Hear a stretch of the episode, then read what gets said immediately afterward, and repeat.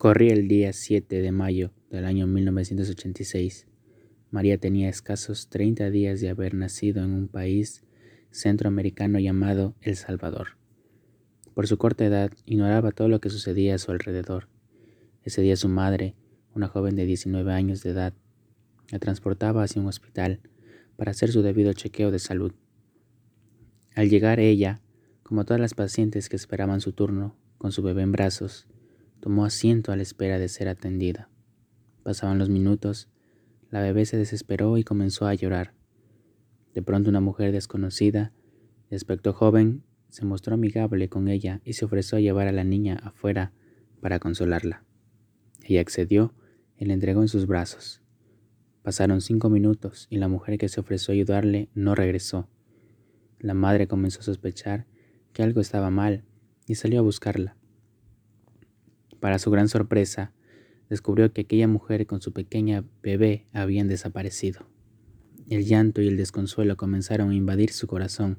Ella había sido una más de las víctimas del tráfico de menores en su país. Bajo la sombra de la guerra civil que sucedía en esa década, como toda madre, no pudo reponerse de la pérdida de su niña. Pasaron años y nunca se perdonó el hecho, culpándose día tras día por su ignorancia. A los 30 años del suceso, aconteció lo que menos esperaba. En un medio de comunicación local se relataba la historia de una joven de nacionalidad francesa, pero con origen salvadoreño, que había regresado en búsqueda de su madre, ya que, como ella describía, sus padres adoptivos le habían relatado sus orígenes salvadoreños. Justamente ese día, uno de sus hermanos se encontraba viendo el reportaje televisivo y por las características que detallaba, concluyó que era la bebé que habían robado de los brazos de su madre. La madre con su hija se reencontraron nuevamente. Una mezcla de llanto y alegría invadió el momento. Aquella madre, después de aclarar a su hija lo que sucedió hace 30 años, recibió el perdón y la paz que por tanto tiempo había necesitado. Al igual que aquella madre, Tú puedes haber cometido errores que te hacen sentir cada día miserable y triste, pero debes saber que el perdón es la única medicina que puedes recibir.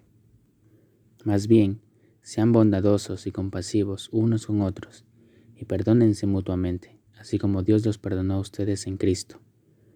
Dios ofrece su perdón incontable veces al ser humano. Muchas veces lo tomamos como algo insignificante o irrelevante, pero cuando tenemos el perdón nuestra alma vive en paz y la tristeza desaparece.